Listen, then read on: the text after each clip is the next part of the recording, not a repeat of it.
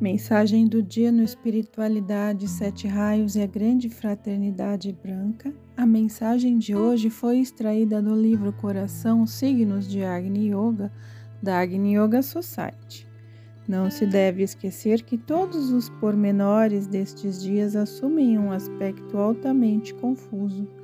Não se pode exigir das pessoas o pensamento comum quando o próprio ar é incomum. Deve-se aceitar as dificuldades do período, preservando-se a firmeza. O consolo consiste em podermos afirmar mentalmente o futuro. Assim, mantende-vos firmes além do fio do coração, nada existe. Um grande problema se apresenta aos cientistas: a relação que pode ter uma erupção vulcânica com as formas no mundo sutil mas em breve isto eles também compreenderão. O contentar-se com cada condição física e a incansável aspiração do coração para o alto constituem em o conselho de um médico sensato. Não se deve presumir que a ética perfeita não combine com a medicina. Não se deve pensar que só o pensamento possa conservar a condição física.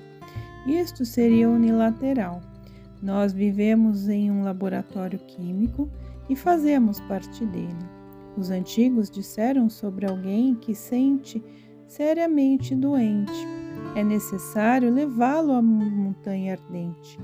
Com isto, eles expressavam dois sentidos. Um era lembrar o corpo ardente que não conhece doença, o outro tinha uma significação puramente física porque o fogo das erupções contém em si uma especial combinação de energias que pode estimular certos centros nervosos.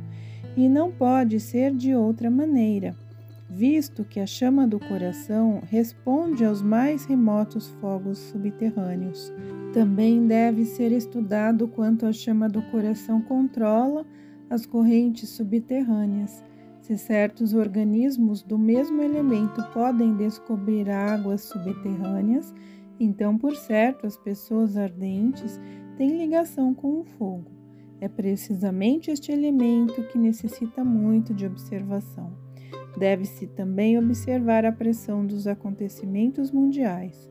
Pode-se compor uma rápida e incomum progressão os acontecimentos invadem toda a vida e não é como se imagina a guerra como tal, mas o conflito de todos os elementos que faz da vida não um conto de fadas.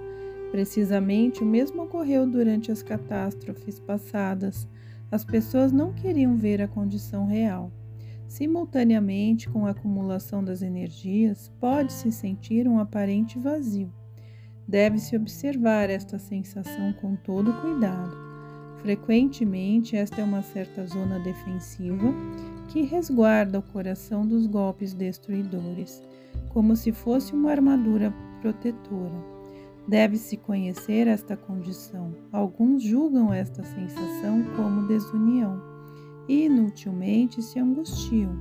Outros consideram que este sentimento significa o fim do perigo e abandonam sua vigilância. Tanto uns como outros somente impedem o fluxo de energia, mas o guerreiro, já experimentando, dá valor a este escudo que protege tanto suas forças. Vós já sabeis que os golpes sobre a aura são muito penosos para os olhos e os ouvidos, mas pode haver algumas sensações que parecem com as das feridas de corte ou de picada. Estas sensações são especialmente penosas nos ombros, no pescoço e na parte baixa do abdômen. O mesmo pode ser sentido na abertura das feridas, estigmas neste caso. A energia do coração atrai uma partícula forrástica condensada para determinado local e assim afeta as células do tecido da epiderme. Deste modo, a fusão do coração com a graça oferece a mais forte combinação.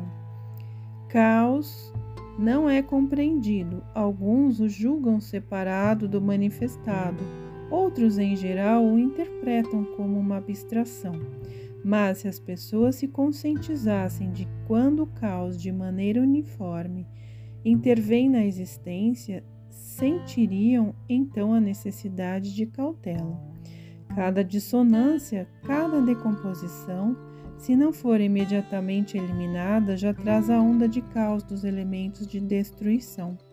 Portanto, para perceber o caos, não são necessários telescópios, mas muito próximo a si mesma, pode a humanidade estudar e sentir o verdadeiro caos. Precisamente o coração estremece com a presença do caos. Assim, novamente, podemos voltar para o coração. O perseguido leva seus perseguidores atrás de si. É muito antiga a verdade sobre a vantagem dos perseguidos. Compreendê-la significa entrar no caminho dos perseguidos.